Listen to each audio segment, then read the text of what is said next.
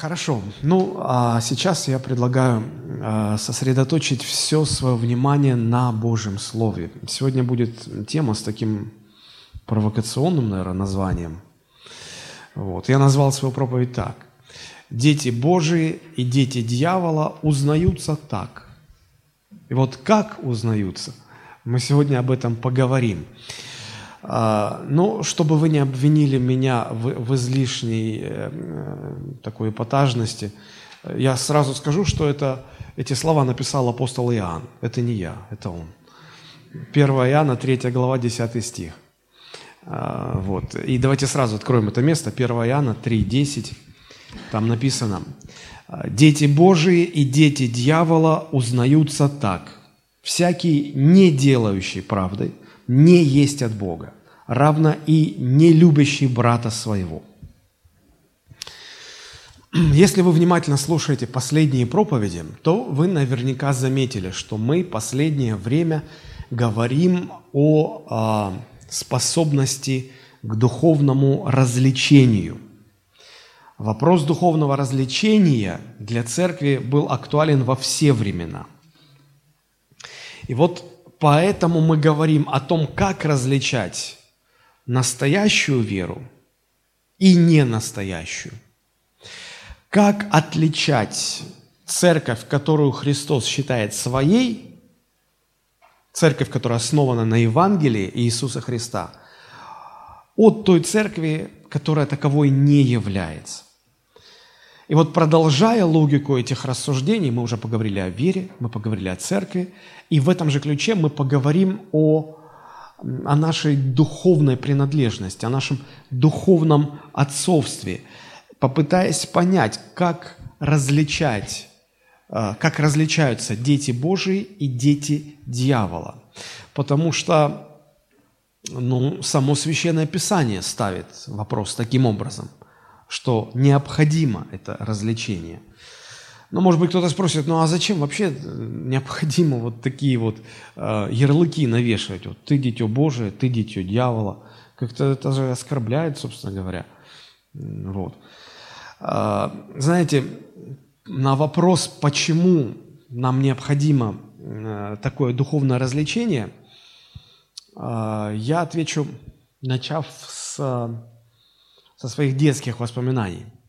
Нет, это не будет так длинно, но просто в детстве, а, когда мы были маленькие, мы еще даже в школу не ходили, или, или первые классы мы ходили.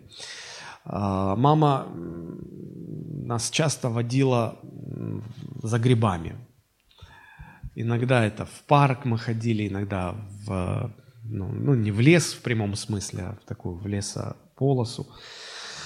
Вот. И мы собирали грибы. Тогда их было как-то побольше, чем сегодня.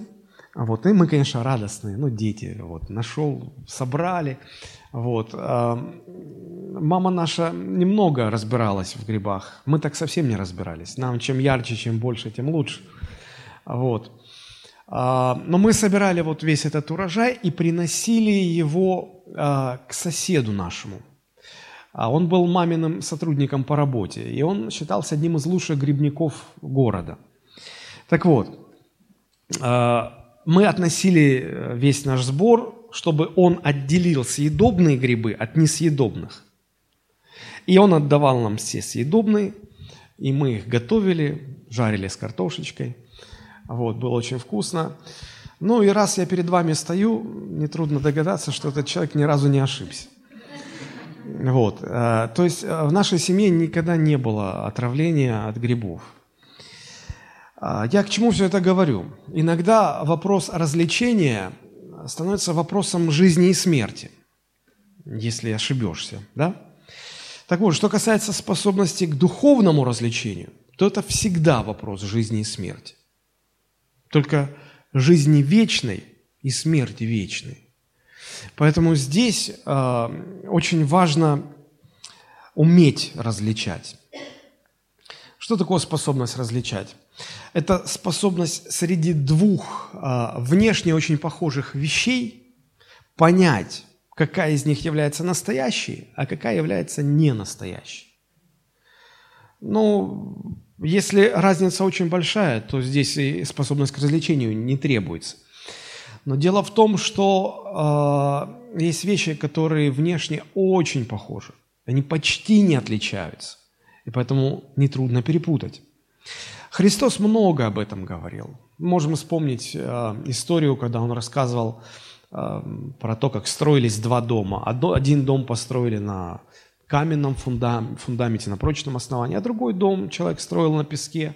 Когда построили, дома выглядели совершенно одинаково. Ну вот, ну и тот дом хороший, и тот дом хороший.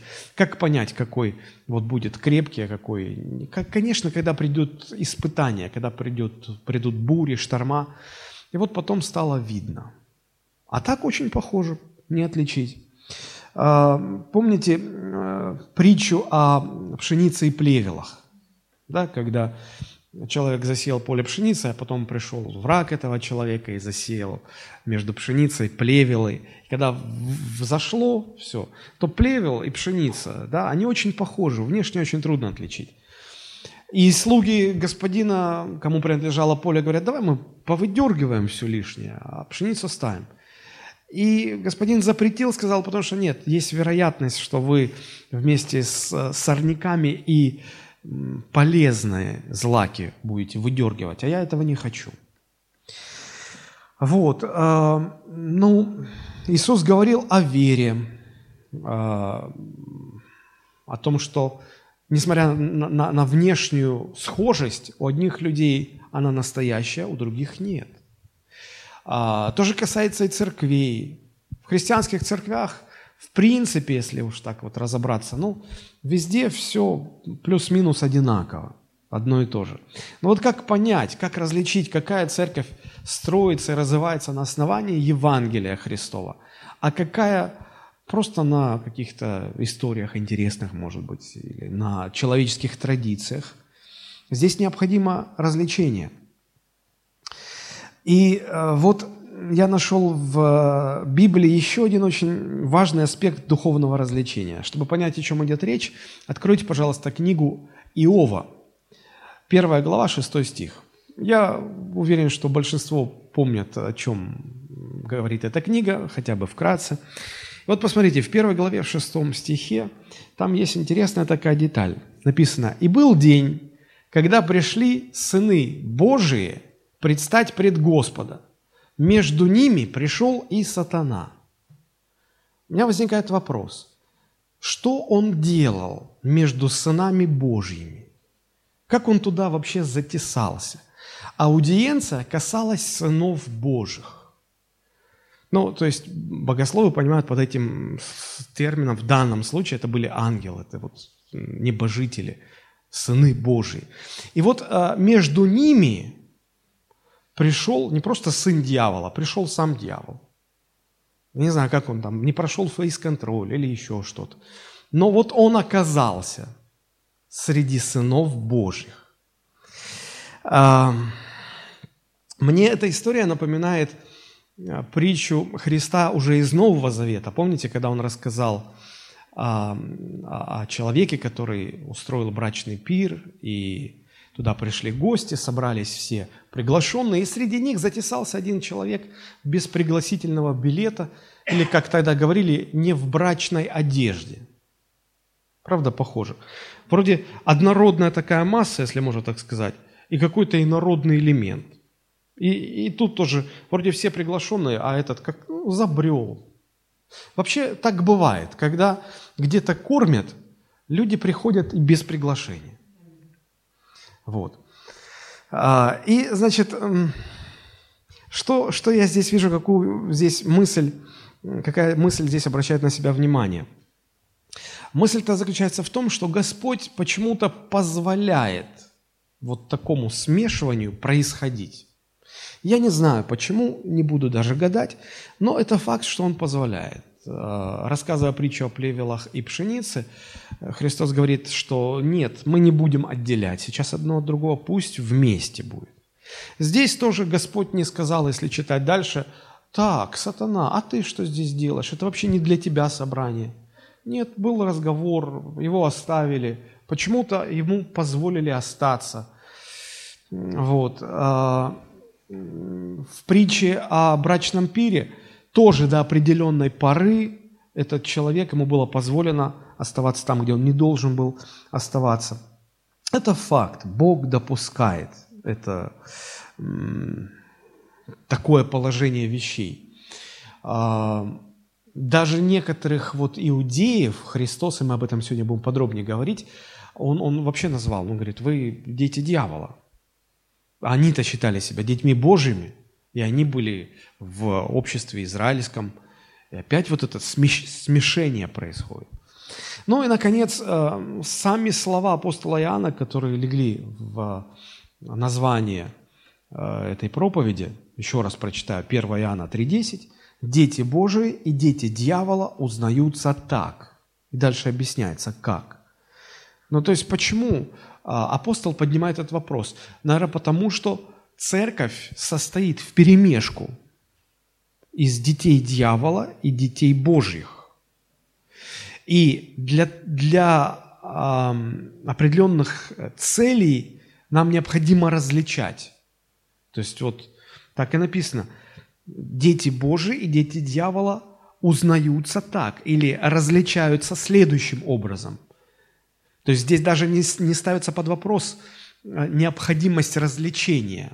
Она априори тут уже понятна. Это необходимо, это нужно. Вот. Э, знаете, есть вещи, которые очень похожи, как я уже сказал. Я недавно э, в интернете смотрел ролик о последних достижениях китайских я не знаю, как их назвать. В общем, китайцы научились делать поддельный рис. Делают они из его из дешевой пластмассы, но вот внешне не отличить. Ну вот, нет, вот это только если сварить, и по вкусу поймешь, что это не рис совсем. Так вот, если в банку насыпать настоящего риса, а потом сверху вот этого ненастоящего, потрясти так баночку, да, и вот потом уже, ну вы никак не отличите, где здесь настоящий рис, а где не настоящий. Вот мне кажется, что церковь, она в какой-то мере напоминает такую банку, где и те, и другие вот так вот, в перемешку, да, и, и как отличать, как понимать. Вот, очень интересно. Вы скажете, подождите, пастор, вы сейчас тут нам навешаете ярлыков, да? Мы сейчас кого-то тут за заклеймим детем дьявола. Нет, друзья, я не об этом совершенно говорю. Я говорю о необходимости различать, различать духовные эти вещи в первую очередь, чтобы проверить, а что насчет моего духовного отцовства, моей духовной природы, моего духовного происхождения. В первую очередь этот вопрос мы задаем. А, что из себя представляют дети Божии, дети дьявола, чем они отличаются? Раз уж Библия показывает необходимость в развлечении, то мы должны понять, как проводить это развлечение. Мы э, попытаемся понять э, на основании истории, которую э, оставил нам в своем благовествовании евангелист Иоанн. Это Евангелие от Иоанна, 8 глава, а, мы будем об этом говорить. Как я уже сказал, вопрос духовного развлечения – это почти всегда вопрос жизни и смерти. Жизни вечной и смерти вечной. А, в восьмой главе Евангелия от Иоанна а, речь идет о празднике Кущей, на, которых, на котором был Христос. Праздник Кущей – это праздник, когда Бог повелел народу израильскому строить такие шалаши или палатки и жить в них семь дней. В память о том, э, что Бог вывел их из земли египетской, они по пустыне шли и жили вот в этих шалашах. Вот. И этот э, праздник продолжался семь дней, если память мне не изменяет. И вот в последний день праздника а, по протоколу празднования совершался ритуал излияния воды, как знак того, что однажды придет Мессия и изольется живая вода на Израиль. И вот когда, этот, а, когда эта церемония происходила, Иисус находился среди народа, и когда уже эта вода полилась, он громким голосом провозгласил из толпы. Вот смотрите, что он сказал. Это седьмая глава Евангелия от Иоанна, пока еще седьмая, с 37 по 38 стихи. «В последний же великий день праздника стоял Иисус и возгласил, говоря, «Кто жаждет, иди ко мне и пей. Кто верует в Меня, у того, как сказано в Писании, из чрева потекут реки воды живой». Представляете себе картину? Вот тут этот э, символ, этот знак того, что произойдет. И тут Иисус говорит, вот это я, это на меня указывает этот, э, эта церемония. Это я, живая вода, которую Бог прислал вам. Именно так, недвусмысленно, не, не э, с каким-то другим подтекстом, однозначно именно так воспринималось э, это заявление Христа.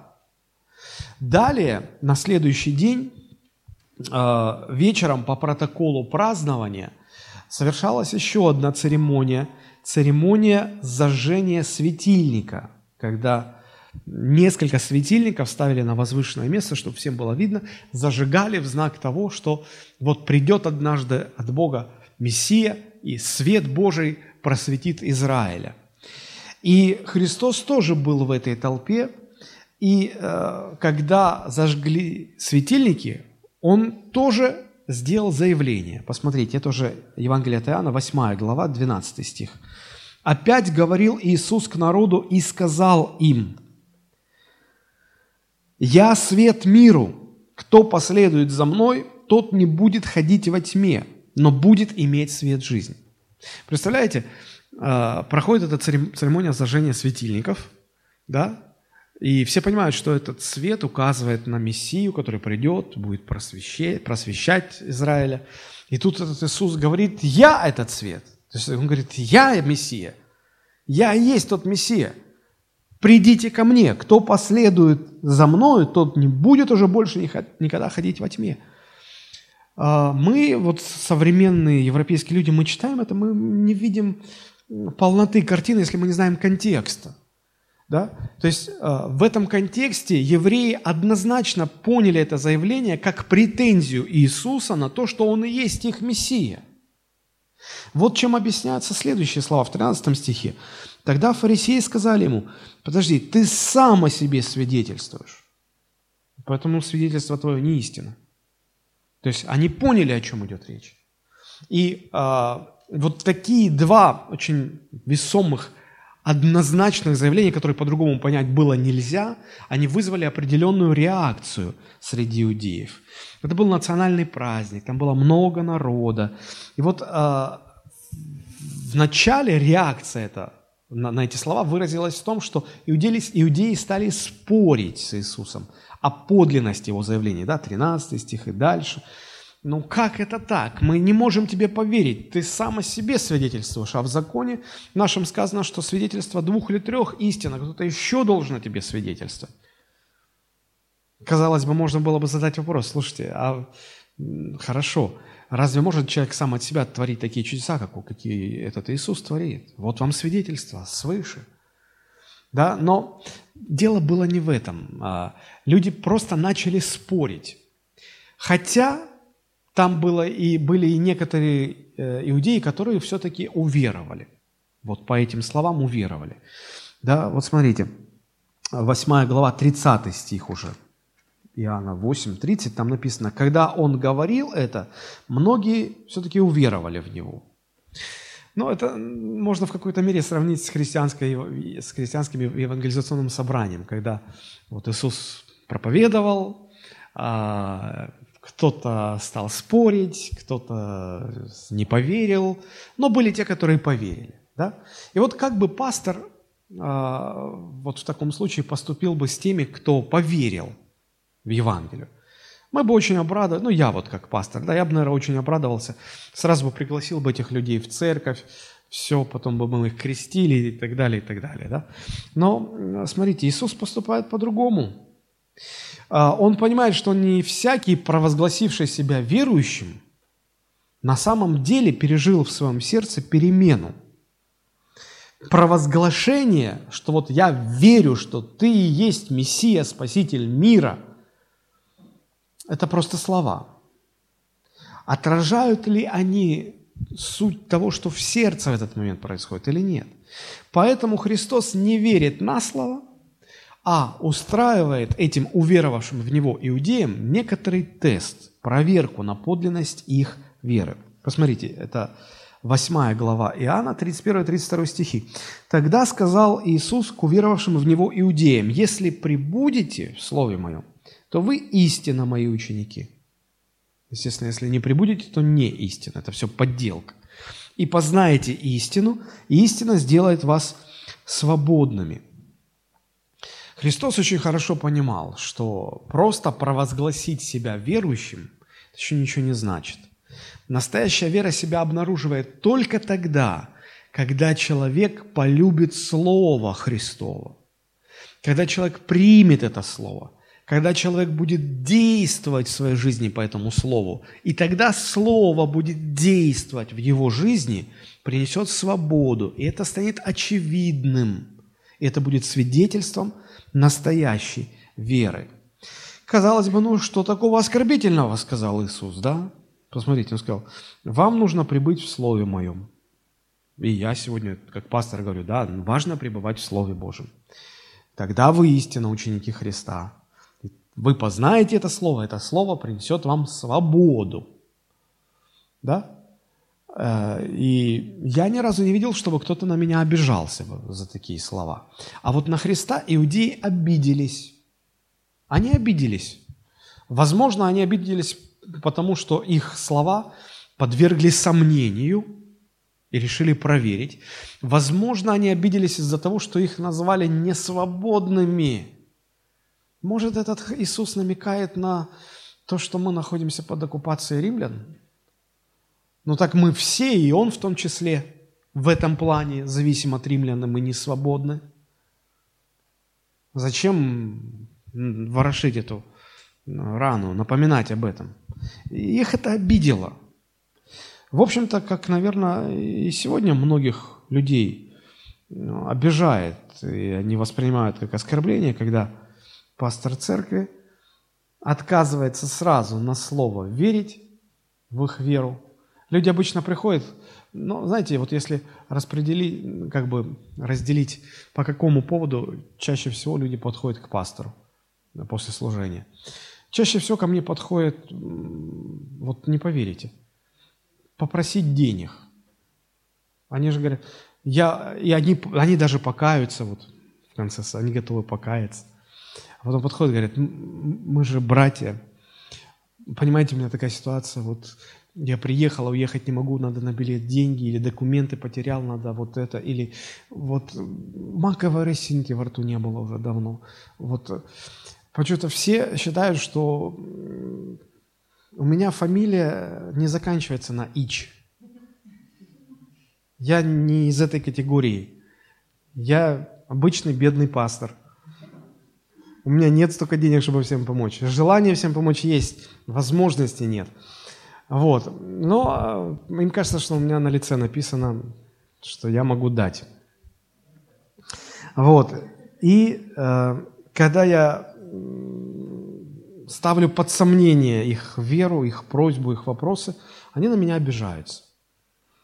Даже говорят, ну в Евангелии же написано, просящему у тебя дай. Я говорю, ну это же мне Иисус говорит, а не вам. Вот, поэтому я с ним разберусь, с этим вопросом, потому что вы неправильно его понимаете. Вот. А, ну, давайте попытаемся понять, что же э, оскорбило иудеев в этих словах Христа. А, написано же, что эти люди все-таки уверовали во Христа. Да? То есть а, интеллектуально у них не было аргументов возразить на заявление Христа. Он стал утверждать, что «я есть Мессия». И они не могли это никак опровергнуть. Они вынуждены были согласиться. Да, это так. Да, так и есть. Они готовы были признать э, его Мессией. Они признали, заявили, что уверовали в него. Но при этом они были не готовы отказаться от чувства собственной значимости. Вот поэтому это их оскорбило. Они готовы были признать его спасителем, но признать его владыкой, кому надо подчиниться, передать бразды правления своей жизнью в его руки, вот на это они были не готовы. И, в принципе, это очень распространенная проблема и в наши дни. Когда люди готовы признать Иисуса своим Спасителем, но не готовы при этом называть Его своим Господом, доверить Ему управление своей жизнью, подчинить себя Ему. Многие соглашаются с тем, что да, все-таки Бог есть. У них не хватает э, мыслей или каких-то доводов, чтобы опровергнуть сам факт существования Бога они, они признают эту реальность. Да, действительно, есть Бог, и Иисус Христос – это Сын Божий. Так и есть. И мы думаем, что если человек признал, исповедал свою веру в Сына Божьего, все, он спасен, он же христианин. Нет, нет, нет, подождите, не спешите. Здесь только интеллект затронут. Он умом своим согласился с этим – но это еще не значит, что он готов сердцем своим преклониться перед этим Христом, признать себя конченным грешником, простите меня за такое выражение, но это так, который нуждается во Христе и без Христа погибший навеки, и поэтому он подчиняет свою жизнь Иисусу Христу. Вот это не все готовы признать. Вот так же и с этими иудеями здесь было. Умом они понимали – ну, ну никуда не попрешь. Да, действительно, он Мессия. Но сокрушения в их сердце не было. Признать, что они нуждаются в том, что, что Иисус их будет спасать, они не готовы. Когда Христос сказал, что вы э, не свободны, и только если вы будете мое слово принимать, жить по этому слову, тогда вы станете свободными. Они говорят, подожди, вот здесь давай сделаем остановку. Как это мы не свободны? Мы свободны. То есть они говорят, да, ты Мессия, но спасать нас от чего спасать? Мы и так свободны. Мы дети Авраама. Понимаете, в чем суть? То есть аргументы, которые Христос предъявил, они сокрушили их интеллект, но не сокрушили их сердце. Поэтому умом они признали, а сердцем, в сердце гордыня так и осталась. Это очень важно понимать, потому что сегодня я часто вижу, как молодые верующие делают ставку в своей евангелизации на научное доказательство существования Бога. Конечно, а, при определенном подходе и собрав множество фактов, вы можете аргументированно доказать неверующим, что есть Бог. И они, может быть, даже издадутся и признают, да, действительно, вот, Бог есть. Но не спешите радоваться. Это еще не значит, что если сдался их интеллект, то сдастся и их гордыня. Гордыня так просто не сдается. Не спешите радоваться, вы получите вот таких верующих, которые стояли тогда перед Христом. Они были готовы согласиться, что он Мессия, но вот подчиниться ему, назвать его своим Господом, это нет. И вот Христос это видел, и поэтому Он подверг их веру такому тесту, такому испытанию – и э, вот эти слова Христа, они как лакмусовая бумажка выявили, что в сердце. Вот их сердца стали выплескиваться. Содержимое их сердец стало выплескиваться наружу. И посмотрите, что там оказалось внутри их сердец. Иоанн 8:33. Ему отвечали, мы семя Авраамова и не были рабами никому никогда. Как же ты говоришь, сделаетесь свободными? Смотрите, сколько оскорбления, сколько надменности здесь. Я напоминаю вам, что это говорят только что уверовавшие во Христа люди. Они готовы согласиться, да, ты Мессия, но согласиться с тем, что мы погибшие, мы не свободны, мы нуждаемся в спасении. Ну, нет. Нет, мы дети. Может быть, какой-то там вот сброд, который где-то там, может быть, да. Но мы-то дети Авраама. Мы религиозные люди. В конце концов, вообще, Иисус, ты о чем говоришь? Оказывается, им не нужен был совершенно Мессия, который будет их спасать, который их считает погибшими грешниками. Им такой Мессия не нужен.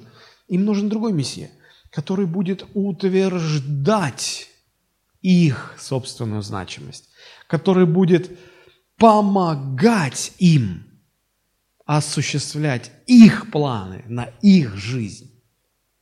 И сегодня люди такие же. Они приходят к Богу, но отчасти они такими становятся из-за того, что им неправильно проповедуют Христа. Они говорят, о, все, я теперь с Богом, аллилуйя, все, теперь у меня бизнес попрет, теперь у меня семья восстановится, все дела пойдут, все. Так, у меня куча планов, Господи, сейчас наберись терпения, я тебе сейчас все буду рассказывать. Мы с тобой теперь такое сейчас заварим, сейчас мы, мы я с Господом все буду побеждать. Вы встречали таких христиан? Я встречал. Очень много. И казалось бы, кто-то может сказать, о, это люди веры, они так позитивно настроены, они такие, ну, действительно, они, у них все получится. Вот такими были эти иудеи. И Христос, смотрите, что Он им отвечает. 8 глава с 34 по 36 стихи. Иисус отвечал им, «Истина, истина говорю вам, Всякий, делающий грех, есть раб греха. Но раб не пребывает в доме вечно, сын пребывает вечно. Итак, если сын освободит вас, то истинно свободны будете. И он, как бы понимая этих иудеев, говорит, послушайте, я же не о римской оккупации говорю, не о римском рабстве. Я говорю о куда более серьезном диктаторе, который держит вас в рабстве. Это ваш грех. И то, что вы делаете грех и не можете не делать, разве это не говорит о том, что вы его рабы, что вы в рабстве? А если вы в рабстве греха, вы погибшие. И освободить вас может только Сын Божий, только Мессия, кем вы меня и назвали теперь. Почему же вы не, не признаете теперь, что вы нуждаетесь в этом спасении? Разговор там продолжался. Мы некоторые моменты сегодня э, посмотрим из этого разговора. Но дальше мы видим один очень неожиданный поворот в разговоре Христа с этими иудеями. Иисус так разворачивает беседу, что затрагивает вопрос их духовной принадлежности, их духовного отцовства. И в 44 стихе, под конец этого разговора, он прямо, категорично – и даже где-то оскорбительно, наверное, говорит, посмотрите, 44 стих, «Ваш отец – дьявол, вы – дети дьявола, и вы хотите исполнять похоти отца вашего». Я представляю себе, пастор разговаривает с новообращенными, вот они тут, наверное, к крещению готовятся, собеседование, и потом какой-то спор возникает, и в конце концов пастор говорит, вы вообще дети дьявола. Ну, ну приехали, все, что дальше-то? Очень интересно. Конечно, это их оскорбило.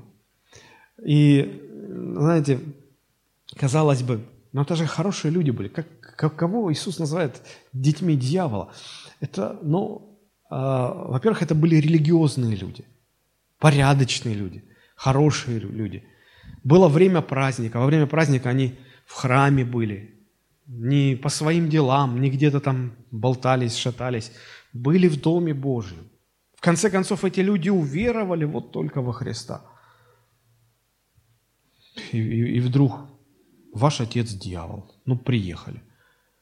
Вот можно гарантировать, что вот эти все люди, которых Иисус назвал сынами дьявола – они даже в самом кошмарном своем религиозном сне не могли себе представить, что того, в ком они признают Мессию, он назовет их детьми дьявола. Им никогда в голову такое не приходило. Они не были сатанистами, они не занимались колдовством, не ходили к гадалкам, не, де, не проводили дьявольских ритуалов каких-то. Они в храм всегда ходили, они в Бога верили. Уже, вот уже во Христа стали верить. И тут дети дьявола. Кошмар какой-то. Вот давайте мы прочитаем с 37 стиха по 47, чтобы картину такую иметь этого разговора. Иисус говорит, знаю, что вы семя Авраамова, однако ищите убить меня, потому что слово мое не вмещается в вас. Я говорю то, что видел у отца моего, а вы делаете то, что видели у отца вашего. Сказали ему в ответ, отец наш есть Авраам. Иисус сказал им, если бы вы были дети Авраама, то дела Авраама вы делали бы. А теперь ищите убить меня, человека, сказавшего вам истину, которую слышал от Бога. Авраам этого не делал. Вы делаете дела отца вашего. На это сказали ему, мы не от любодеяния рождены. Одного отца имеем Бога. Иисус сказал им, если бы Бог был отец ваш, то вы любили бы меня, потому что я от Бога шел и пришел. И я не сам от себя пришел, но Он послал меня. Почему вы не понимаете речи моей? Да потому что не можете слышать Слово Моего. Ваш отец – дьявол, и вы хотите исполнять похоть отца вашего. Он был человекоубийцей от начала и не устоял в истине, ибо нет в нем истины. Когда говорит он ложь, говорит свое, ибо он лжец и отец лжи. А как я истину говорю, то не верите мне. Кто из вас обличит меня в неправде? Если же я говорю истину, почему не верите мне? Кто от Бога, тот слушает слова Божии. Вы потому не слушаете, что вы не от Бога. Согласитесь, очень серьезный разговор. И вот здесь, в этом разговоре, затрагивается очень серьезная тема духовной реальности. С точки зрения священного писания существует только два варианта духовной природы. Дети Божии и дети дьявола. Третьего не дано. Либо природа Бога, либо природа дьявола. Но вот именно с этим большинство людей сегодня и не хотят соглашаться. Большинство людей, я расскажу вам, как они думают. Они говорят, нет, нет, нет, нет, подождите, подождите. Давайте логически рассуждать. Конечно, существует Божья природа, но никто не спорит с этим. А, и, конечно, существует дьявольская природа, с этим тоже никто не спорит. Но вы поймите, дорогие священнослужители, что есть еще и природа человеческая, нейтральная природа. Вы поймите, что есть люди очень хорошие. И вот им, значит, Богом суждено иметь Божью природу. Есть люди очень плохие. Значит, у них природа дьявола. Ну а все остальные-то, вот основная масса людей, они имеют нейтральную человеческую природу. Они просто люди, они просто находятся на нейтральной территории. Чего вы всех-то в дети дьявола записываете? Не, не надо так. Вот здесь-то мы ошибаемся. Вот Библия категорически не соглашается с этой тройственной концепцией. Божья природа, дьявольская природа и посередине нейтральная природа, где все люди там, которые не очень хорошие, не очень плохие, ну, основная масса там находится. Библия представляет совершенно другой расклад. И вот сейчас я попытаюсь объяснить, что это такое. Э, я хотел бы сейчас поговорить на тему э, сущности духовной природы. Э, что свойственно, что характерно духовной природе. У каждого человека есть духовная природа. Да? Вот, с одной стороны, человек имеет двойственную структуру. Мы понимаем, что у человека есть физическое тело, правда? Здесь доказывать особо ничего не нужно. Но у человека есть еще что-то, что мы называем душой. Знаете, когда мы сталкиваемся с предательством, с э, потерей близких людей, у нас что-то болит внутри. Не тело болит, мы говорим, душа болит. И вот Библия говорит, что есть тело, да, но есть еще и внутренний наш человек. Писание так, такие термины использует. Внешний человек – это тело, и внутренний человек – душа. А, если более внимательно изучать Священное Писание, то вот эту нематериальную составляющую, потому что тело – это физическая составляющая, а не физическая, нематериальная составляющая, душа, да, она делится на две части. Это дух и душа. Можно долго спорить, где проходит граница между духом и душой, чем они отличаются друг от друга. Вот к нашей сегодняшней теме эта разница принципиального отношения не имеет. Давайте остановимся на том, что вот есть э, физическая составляющая и есть духовная составляющая, там где дух и душа вместе. Да? Вот как, как апостол Павел говорит, внутренний наш человек. Вот это и есть наша духовная природа. Внутреннего духовного, э, духовной составляющей есть духовная природа. И вот э, о, о свойствах, о характеристиках этой духовной природы э, хотелось бы несколько слов сказать. Но первое, что, наверное, очевидно и не требует доказательств, это то, что духовная природа отличается от физической природы человека. Правда же? Они не пересекаются. Давайте поподробнее немножко об этом поговорим. Смотрите, э, Иоанн 8.33, э, иудеи Христу отвечали так. «Мы семя Авраамова, и не были рабами никому никогда. Как ты говоришь, что мы сделаемся свободными?» То есть для этих людей очень важно было видеть свою связь с Авраамом. Поэтому они говорят, мы семя Авраама.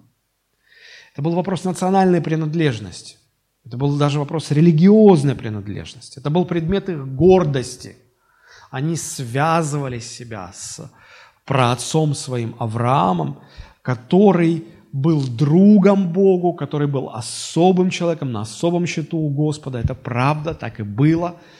И вот они почему-то думали, что если они э, физически связаны, они э, пра-пра-пра-правнуки, они дети Авраама, то это где-то даже должно им давать некую праведность, некую, некий оттенок такой приближенности к Богу. К Богу. Ну, типа, вот, вот есть президент, а у президента есть советник, а у этого советника есть дочь, и я знаю эту дочь, и поэтому, ну, я как бы вхож. Там большие круги. Чувствуете какой да, момент? Вот что-то подобное было у этих людей. Потому что Авраам был другом Бога, они рассчитывали, что это как-то автоматически переходит на них. Мы же родственники. Но Христос отвечает и говорит, нет, физическая природа с духовной природой не пересекается. Смотрите, 37 стих, 8 глава Иоанна. Иисус говорит, знаю, что вы семя Авраама. Знаю. Но нет ничего общего между духовной и физической природой. И вот аргументы Христа. Но вы же ищете меня убить, потому что Слово Мое не вмещается в вас. Я говорю то, что видел у моего отца, вы делаете то, что вы видели у вашего отца. Сказали ему, ему в ответ, еще раз повторяем, наш отец Авраам. Иисус говорит, если бы вы были дети Авраама, тогда делали бы Авраамовы дела. А теперь вы ищете убить меня, человека, сказавшего вам истину от Бога. Авраам такого не делал. Хотя по плоти вы дети Авраама, но вы совершенно других ценностей придерживаетесь. У вас совершенно другая внутренность. Вы носители другой природы, далеко не тех ценностей, которыми жил Авраам. Авраам жил праведностью. Но праведность, как категория духовная, не передается через родителей по физической связи, не передается. Духовная природа не передается по физической связи. От своих родителей вы можете унаследовать физические какие-то особенности, черты лица, а, фигуру, конституцию тела. Вот если посмотреть на детей, они очень похожи на своих родителей. Физически они унаследовали физические признаки схожести со своими родителями. Но даже от самых праведных родителей все равно рождаются дети, являющиеся стопроцентными грешниками. Праведность не передается по наследству.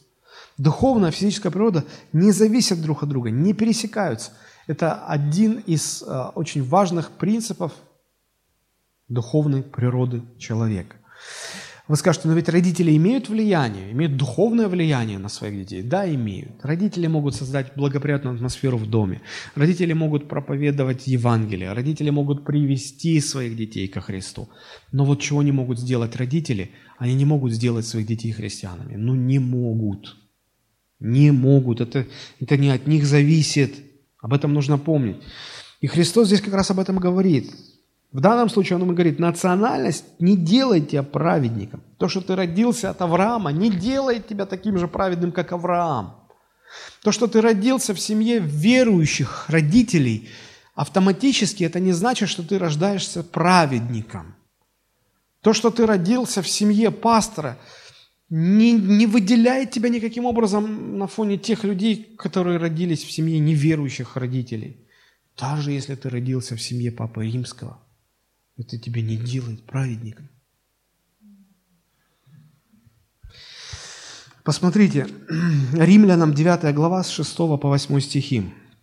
«Не то, чтобы Слово Божие не сбылось, ибо не все те израильтяне, которые от Израиля, и не все дети Авраама, которые от семени его, ну, то есть по плоти физически. Но сказано, в Исааке наречется тебе семя.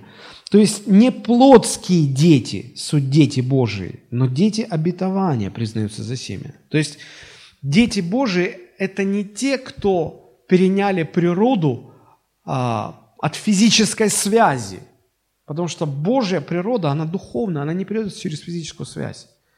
И поэтому, если ты сын самого праведного праведника на земле,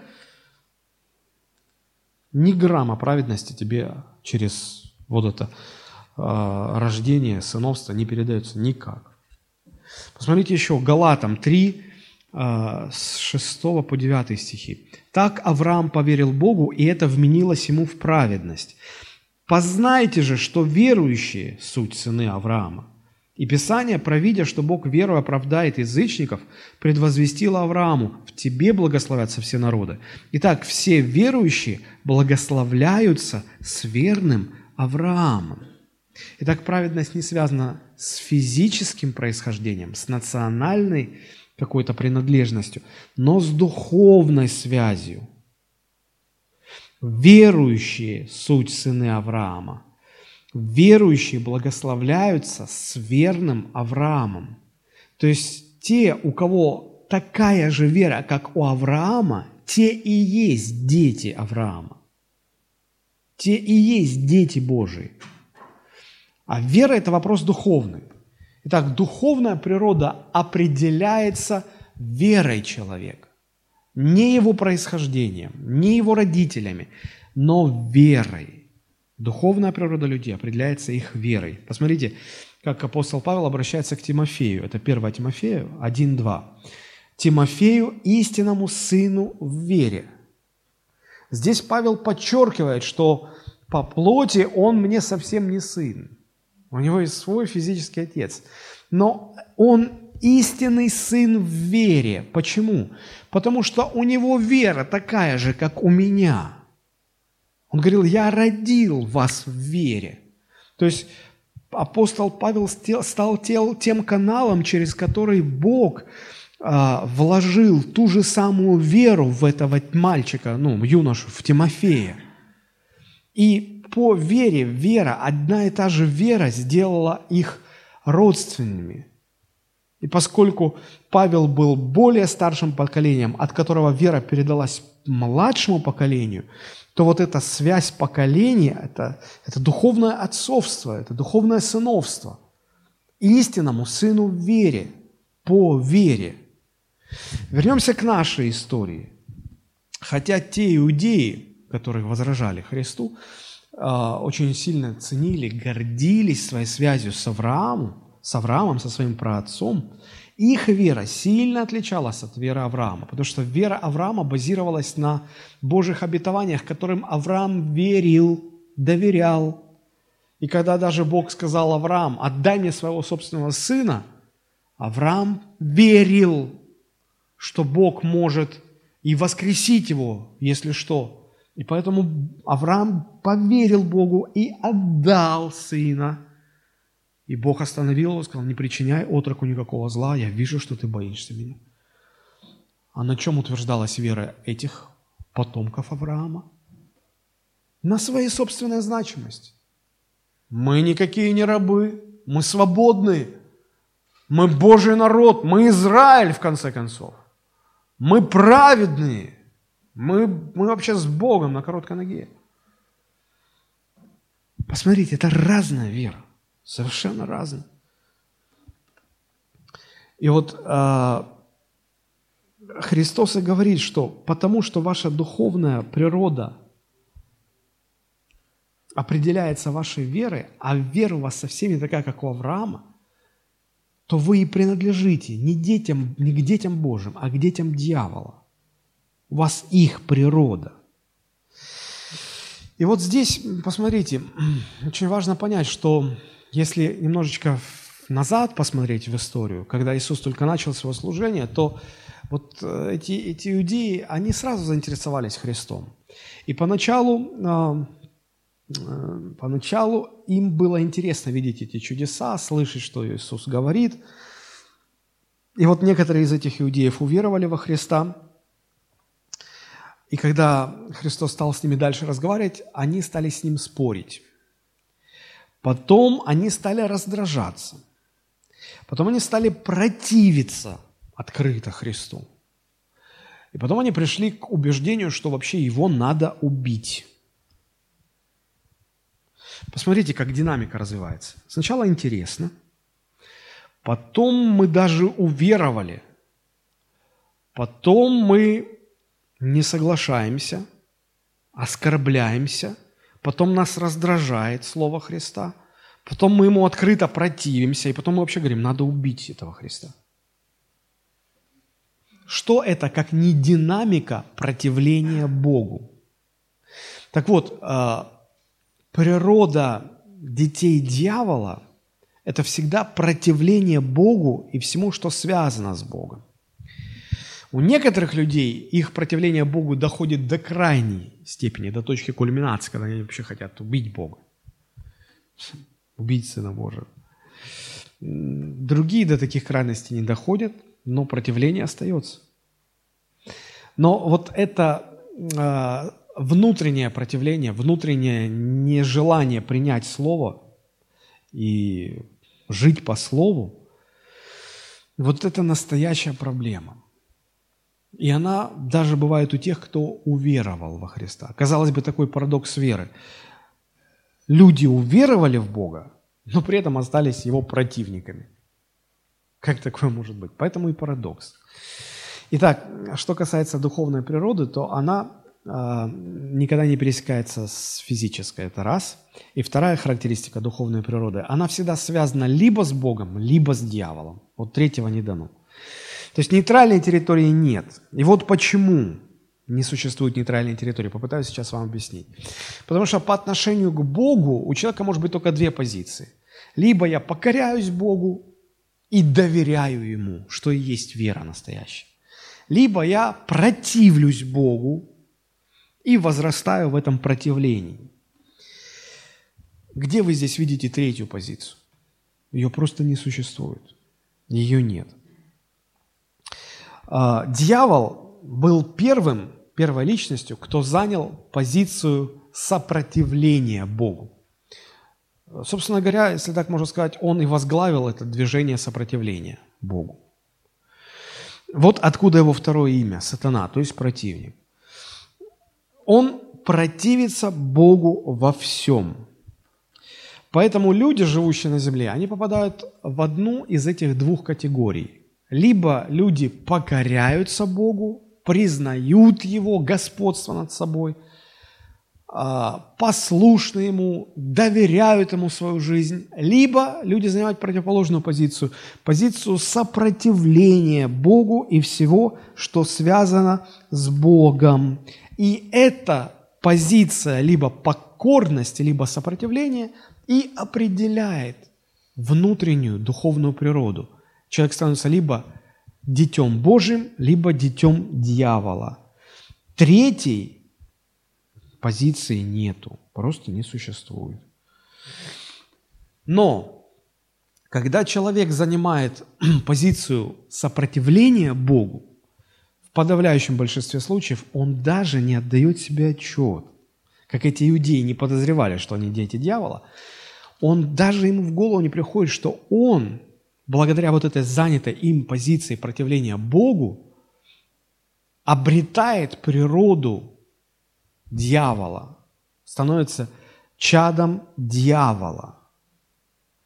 И вот в связи с тем, что я сейчас сказал, совсем не обязательно, чтобы быть детьми дьявола, совсем не обязательно быть одержимым или бесноватым, или участвовать в сатанинских ритуалах, или ходить к гадалкам, или ходить к сатанистам. Нужно просто противиться Богу.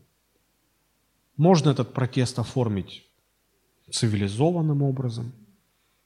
Можно этот протест э, выражать в рамках культуры и приличия, но это все равно будет протест, противление.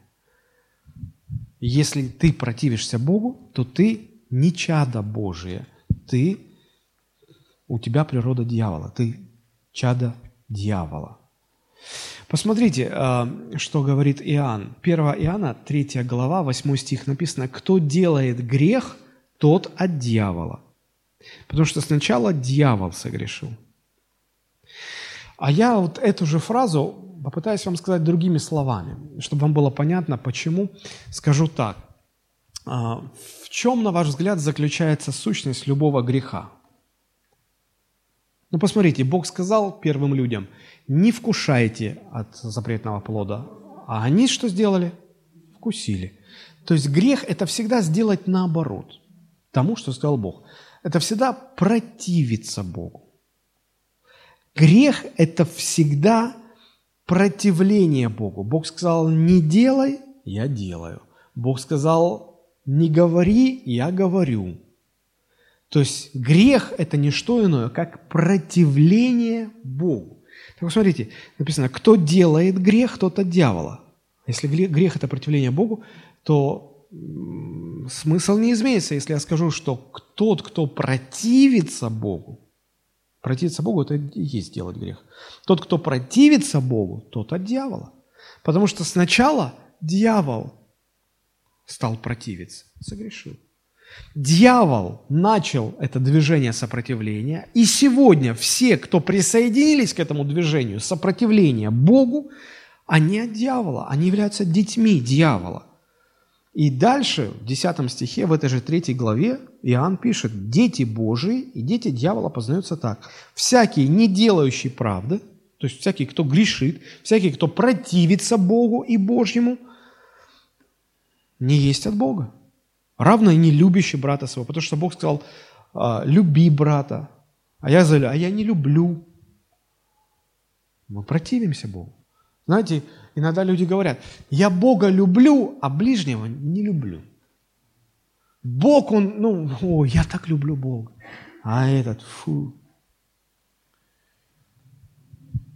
Как это может быть? И в одном из своих посланий Иоанн говорит, как это может быть? Любящий Бога должен любить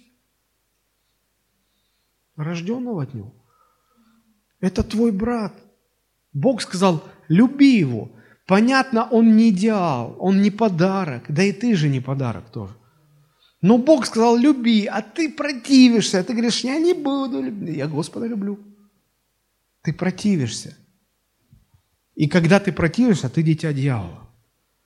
Это очень серьезно. Дети Божии – это те, кто покоряются Богу. Дети дьявола – это те, кто противятся Богу. Посмотрите, Ефесянам 2 глава с 1 стиха до 3. «И вас, мертвых по преступлениям и грехам вашим, в которых вы некогда жили по обычаю мира сего, по воле князя, господствующего в воздухе, духа, действующего ныне, где? В сынах противления. Это сыны дьявола. Вы по его воле жили – и природа ваша духовная в том, что вы противитесь Богу и всему, что Божие,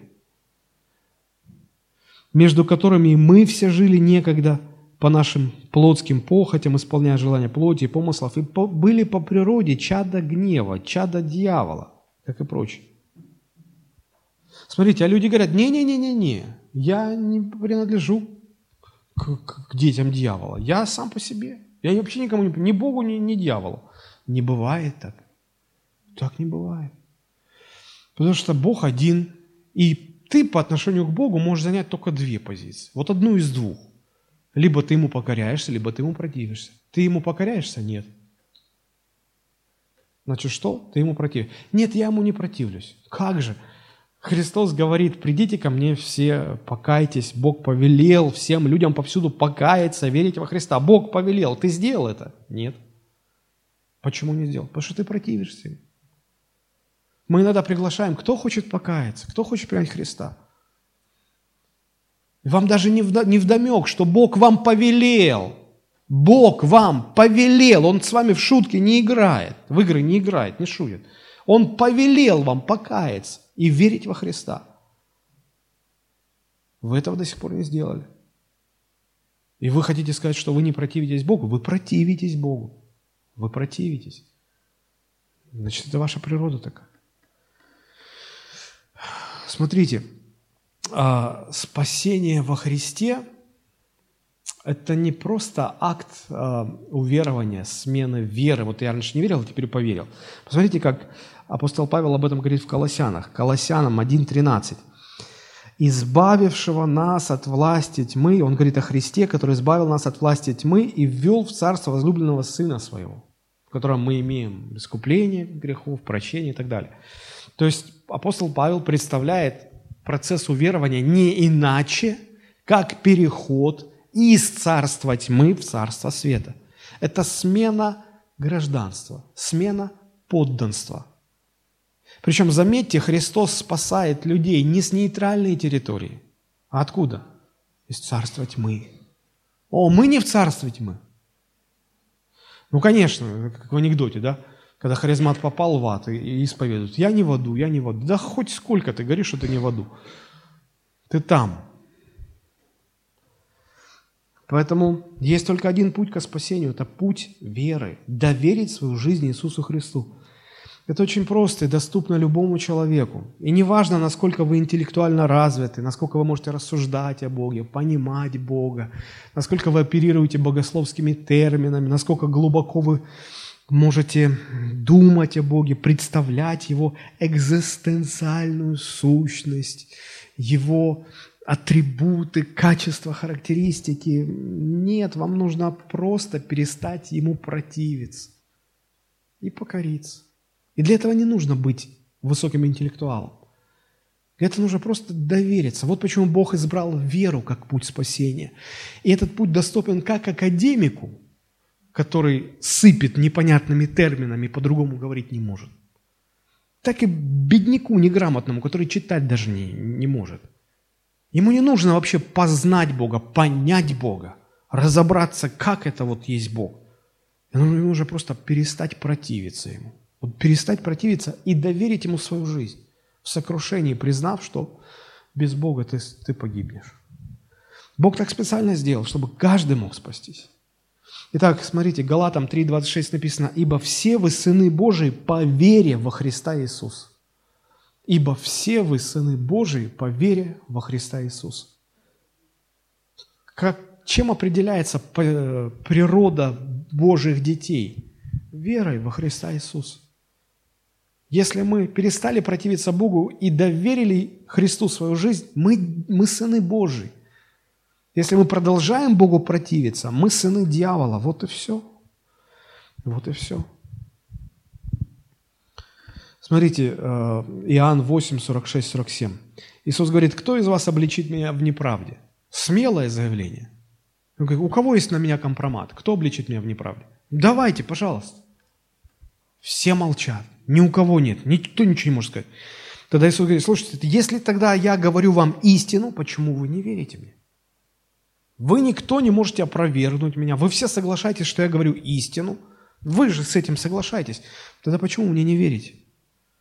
А вот почему, он дальше объясняет. Кто от Бога, тут слушает слова Божии. А вы потому не слушаете, что вы не от Бога.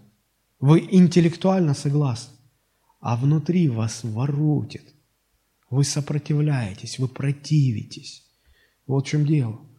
По этой причине вы дети дьявола. Потому что дьявол – главный богопротивник. Итак, есть только две альтернативы. Либо покориться Богу, либо противиться Богу. Вот эта духовная позиция наша по отношению к Богу и определяет вашу духовную природу. И делает вас либо детьми Божьими, либо детьми дьявола. Дети Божьи наследуют вечность с Богом в небесах, блаженство, счастье, вечную жизнь. Дети дьявола разделят с дьяволом вечные мучения озере Огненном. Вот таким вот образом духовная природа всегда связана либо с Богом, либо с дьяволом. А теперь давайте мы рассмотрим пять ключевых особенностей Божьей природы, природы Божьих детей. Ну, природа детей дьявола будет представлять полную противоположность природе детей Божьих. Тут очень просто. Быстренько пройдемся. Итак, а, особенности Божьей природы – Первая особенность. Божья природа всегда будет доверять Богу. Она не будет противиться, она будет доверять. Мы же, каждый из нас в жизни опираемся на что-то, что считаем важным для себя, авторитетным. Да, и все наши авторитеты, они связаны либо э, с Божьим Словом, либо с какими-то человеческими авторитетами. Иногда люди говорят, ну вот ученые же не могут доказать существование Бога. И мы, мы доверяем ученых, ученым. Британские ученые, вот такой вот мем даже, британские ученые. Мы их никогда не видели, но мы им доверяем. Вот. Или, а мой папа говорит, что ты все, кто попал, из тебя сейчас все деньги вытащат. Беги оттуда, дорогой сынок, беги. А, на что опираешься? Папа сказал. Христос говорит, почему вы мне не верите, если я говорю вам истину? То есть это вопрос не интеллектуального, согласия, несогласия, это вопрос внутреннего. Доверия или недоверия. И э, смотрите, никто не стал оспаривать, да, когда Христос говорит, ну кто обличит меня в неправде? Кто скажет, что я вру? В чем я вру? В чем мой грех? Никто не, ну не было оснований не соглашаться. Тогда почему не верите? Ответ банально прост. Не хотим. Не хотим. Потому что природа такая, противиться всему Божьему. А, вот как детям Божьим свойственно доверять Богу, даже если нет объяснений, даже если все непонятно. Помните, как Петр говорил, нам тоже непонятно, но куда нам идти? Мы тебе доверяем. Да? Вот точно так же и дети дьявола. И им не нужно интеллектуальной аргументации, чтобы противиться истине. Они как раз таки с истиной соглашаются, но они просто не, ну, не хотят и все. Ну, ну воротит их от этого. Умом они понимают, что это истина, но внутри все сопротивляется. В этом они противятся. Такова их природа. Вторая особенность Божьей природы. Божья природа всегда любит истину. Посмотрите, Иоанн 8, 44 и дальше. «Ваш отец – дьявол, – говорит Иисус, – и вы хотите исполнять похоти отца вашего. Он был человека-убийца от начала и не устоял в истине, ибо нет в нем истины». Он не любит истину. А дальше. А я, Христос говорит, истину говорю вам. Смотрите, те, кто противится Богу, им истина безразлична. Они даже не пытаются свою жизнь строить на истине. Они строят свою жизнь на своих утверждениях. Они думают, что у них что-то получится. И речь здесь не об ошибках. Ну, наверное, люди искренне заблуждаются. Друзья, знаете, а, есть разница между грехом и ошибкой – а, ошибка – это когда вы вот вычисляли что-то, вели расчеты, и вот вам кажется, вот, вот, вот мы пришли к результату. А профессор говорит, ты ошибся. Не, не может быть. И профессор говорит, а вот здесь вот, видишь, вот, тангенс, у тебя написано, должен быть котангенс, например. А, все, все, все, все, поправил, все. Вот это ошибка. Но когда Студент приходит к профессору и говорит, 2 плюс 2 – это 6. И так смотрит в глаза, понимая, о чем речь идет. Говорит, профессор говорит, нет, 4. 6. Ну как же 4? 6. И в глазах видно, что он-то знает, что 4, но он решил, что будет 6. Когда человек утверждает свои стандарты.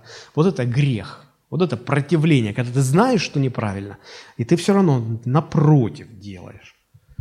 Вот в чем разница. Дети Божьи любят истину, не отвергают ее. наоборот, утверждают истину, держатся истины, хотят жить, жизнь свою строить по истине. Дети дьявола ненавидят истину, отвергают. Знаете, с чем это похоже? Вот когда вы покупаете что-то домой, вот новое, ну или мебель вы новую купили, или какой-то прибор сложный, да, вот. Знаете, есть люди, которые ненавидят инструкции. Ну, они говорят, слушай, ну я же мужик или не мужик, в конце концов. Ну, что же, я не соберу этот шкаф. Ну, что, я, я сам все знаю. И когда уже получается, что дверь как-то не встает, ящик не вылазит как-то, и уже так репу чешешь и понимаешь, да, что-то тут, да, я мужик, но шкаф какой-то неправильный. Это на заводе ошиблись. И жена уже говорит, да посмотри ты в инструкцию. Супермен. Это открываешь нехотя. А я вот тебя предлагаю в инструкциях писать, начинать инструкцию. Ну что, дебил, уже сломал? Так честно будет, мне кажется. Вот. И уже начинаешь думать, да, да, тут вот так, и все, а ты уже неправильно закрутил, там саморезы, все, тебе переделывать.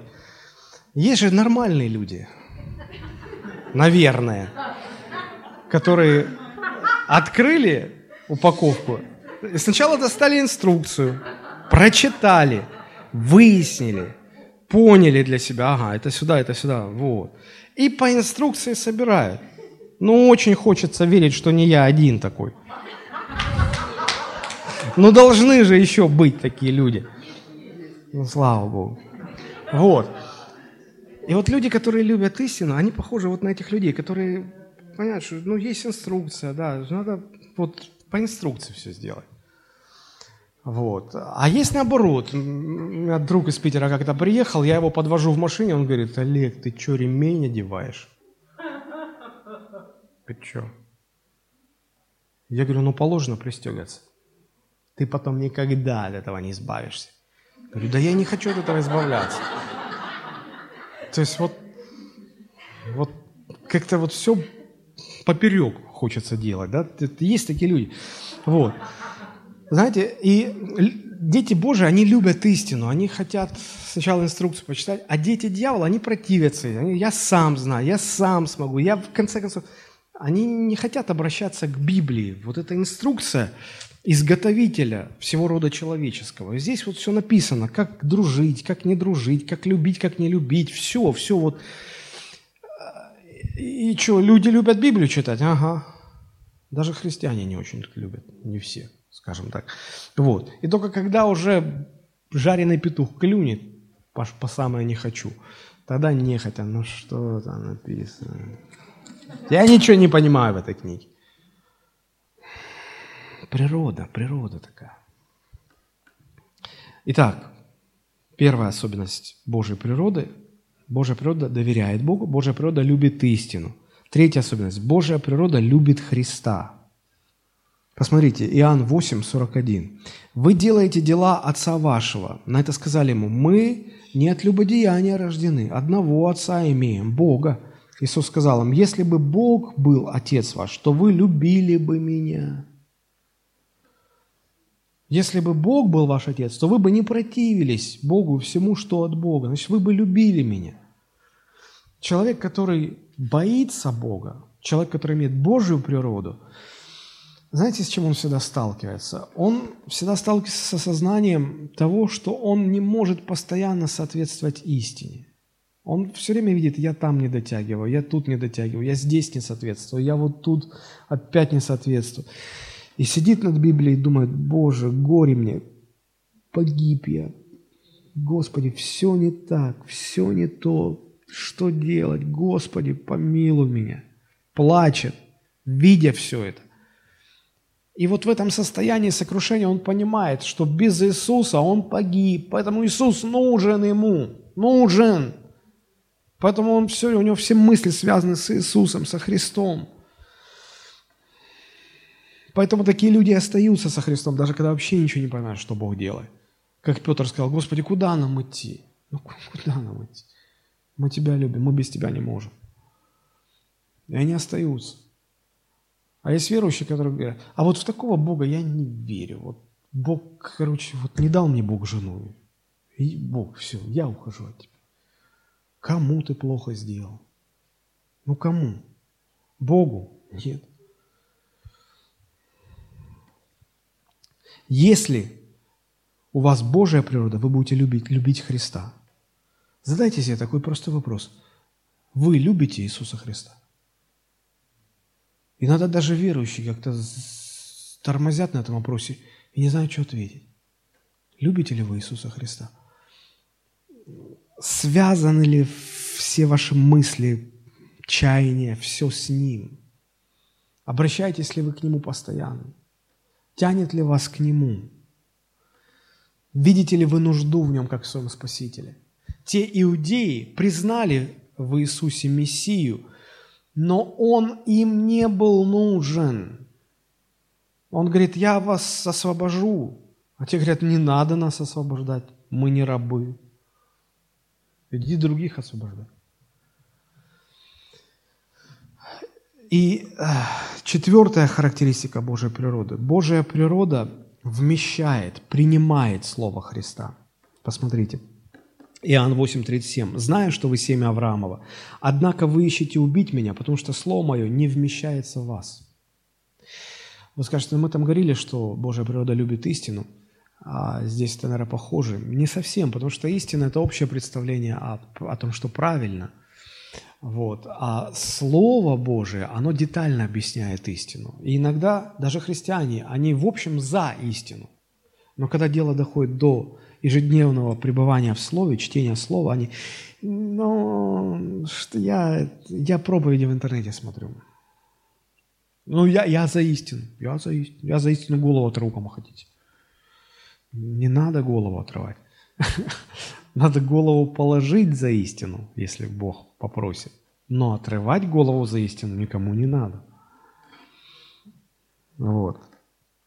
Иоанна 8,43. «Почему вы не понимаете речи моей?» Иисус говорит. «Потому что не можете слышать Слово Моего. Не можете слышать. Иногда в церквях бываешь, не в наших, в других, смотришь в зал, проповедь вроде идет, а люди уже ну, люди не могут слышать. Они телефоны достают, планшеты, начинают в Facebook лазить. Там, все. Не-не, мы за истину, да, ну уже, пастор, давай быстрее уже заканчиваем не вмещается. Ну, не, не можете. Природа другая. 8 глава, 46-47 стих. 47. «Кто от Бога, тот слушает слова Божии. Вы потому не слушаете, что вы не от Бога». После служения спрашиваю, о чем пастор проповедовал? Да там это, ну, о Боге из Библии. Угу. А что, как конкретно? Ну, да, ну, ну, мы все грешники, а Христос Спаситель. Все. Вот человек, вот его отношение к Слову.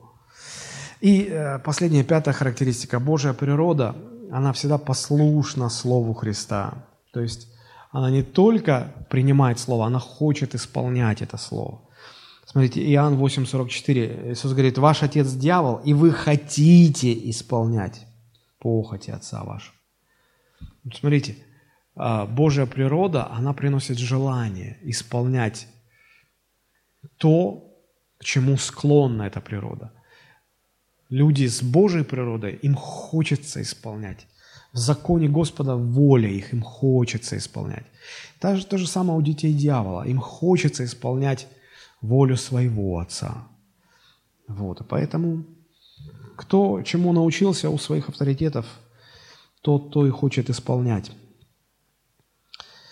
А, поэтому природа дьявола движима желанием противиться Богу, а природа Божия движима желанием покоряться Богу. Итак, вот эти пять признаков, мы уже заканчиваем. Пять признаков Божьей природы. Доверяет Богу, любит истину, любит Христа, принимает Слово Христа, послушно Слову Христа. И наоборот, природа дьявола противится Богу, не любит истину, не любит Христа, не принимает Слово Христа, не послушно Слову Христа, послушно похотям, которые внушает дьявол. Вы спросите, а зачем во всем этом разбираться? Да за тем, чтобы задать вопрос, а он, вот внутри меня, у меня же не только тело есть, у меня есть еще духовная природа. Духовная моя составляющая имеет природу духовную. И, как мы уже сказали, она связана либо с Богом, либо с дьяволом. Так вот, моя духовная природа с кем связана? Вот по этим критериям, о которых мы сейчас говорили, вы им и сможете понять.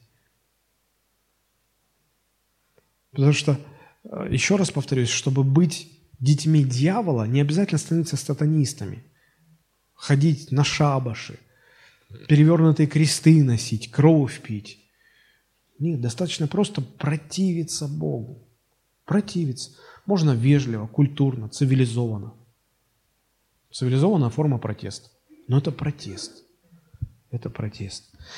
Вот и подумайте, к какой природе вы относитесь. Но иногда даже дети Божии попадают под влияние природы дьявола.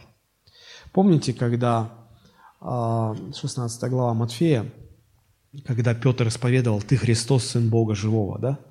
И Христос стал говорить, что мне надлежит пострадать, быть преданным в руки грешников, быть распятым. И помните, Петр, который только что исповедовал веру во Христа, отводит его в сторонку и говорит, учитель, да не будет с тобою этого. Да ты чего? Да Бога побойся. Зачем тебе, нам это? Тебе это? Неважно. Зачем это? В общем так. Да не будет этого с тобою. И помните, Иисус говорит, Отой... и Петр начал, смотрите, прикословить, противиться. Иисус говорит, отойди от меня, сатана. Иисус вынужден был так жестко ответить и сказать, смотрите, иногда Божьи дети, даже Божьи дети неосознанно могут стать проводниками настроений, ценностей дьявола.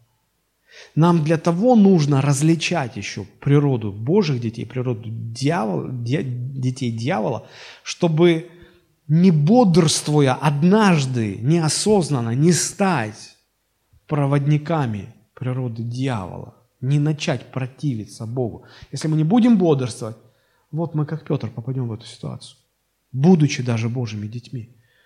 Поэтому тоже важно понимать эти вещи. Вот почему апостол Иоанн говорит, дети Божии и дети дьявола узнаются так. Как узнаются, мы сегодня как раз-таки об этом и говорили. Для чего это нужно, тоже об этом сказали. Да благословит нас всех Господь. Аминь. Давайте мы помолимся.